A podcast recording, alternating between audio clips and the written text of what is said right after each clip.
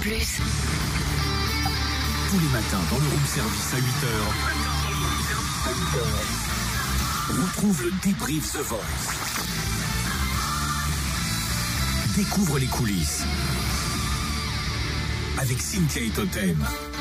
On a eu encore un phénomène samedi soir. Ah bah Sa oui. prestation, il a repris du Christine and the Queens. Le paradis perdu, mais d'une façon, mais alors, complètement décalée, originale.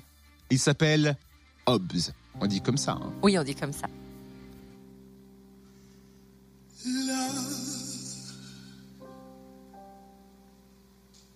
Dans ma veste de soie rose, je déambule.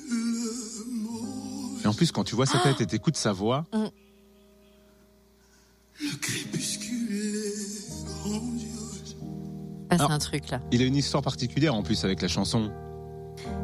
Sa maîtresse, elle l'avait encouragé en fait à rejoindre la chorale de l'école, sauf que ses parents ne voulaient pas. Donc pendant dix ans, il a dû chanter en cachette. Alive?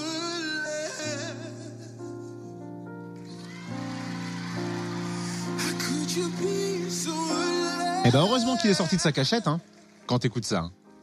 Sans déconner, cette voix pure. C'est la chrysalide qui devient papillon là. Oh, c'est beau, dis donc. Eh, tu parles bien quand t'es derrière la console, toi. Lui aussi, il parle bien. Et forcément, on l'a croisé à la sortie de son audition à l'aveugle et il nous explique son choix de coach. Pourquoi Florent Pagny? Je suis vraiment dans les, dans les vapes pour le coup, ouais. Ça s'est passé. euh, ça s'est très très bien passé cette audition, cette audition à l'aveugle. Il y a les quatre coachs qui se sont retournés. Et euh, ouais, c'était c'était très bien. J'ai choisi Florent Pagny. C'était pas du tout sûr euh, que je choisisse Florent Pagny au départ. Je voulais partir du côté des Asies pour travailler plus de choses euh, de ma voix que j'explorais encore pas suffisamment à mon sens.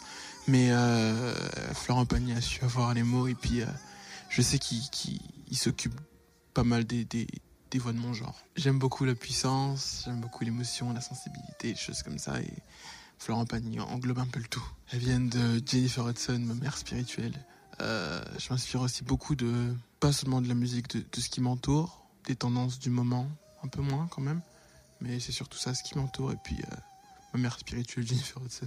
Alors c'est vrai qu'il a caché hein, pendant plusieurs années euh, ce- le 10 chant t'imagines et il a un rêve particulier et il nous l'a expliqué au micro-fréquence plus. Il a un rêve euh, à réaliser dans la musique. Ouais, moi, mon petit péché mignon, c'est la comédie musicale. J'adore aller en voir à Londres. Euh, je peux partir un matin comme ça, euh, sans prévenir, et aller voir une comédie musicale à Londres.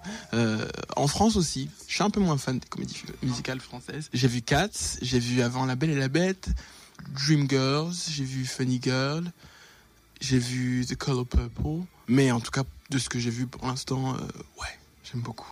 Il a une belle voix même quand il parle. hein. Il a Eh, il a hein. tout, ce mec, il nous Ouais. énerve. Il a tout. Et demain, forcément, nouvelles auditions à l'aveugle. Et dites-nous, hein, si vous suivez sur les réseaux sociaux, de quel candidat va-t-on parler lundi à 8h dans le débrief The Voice? Ça se passe sur le Facebook du Room Service, Room Service Fréquence Plus. Lui aussi, il a tout. C'est Julien Doré. Il arrive avec Paris Seychelles.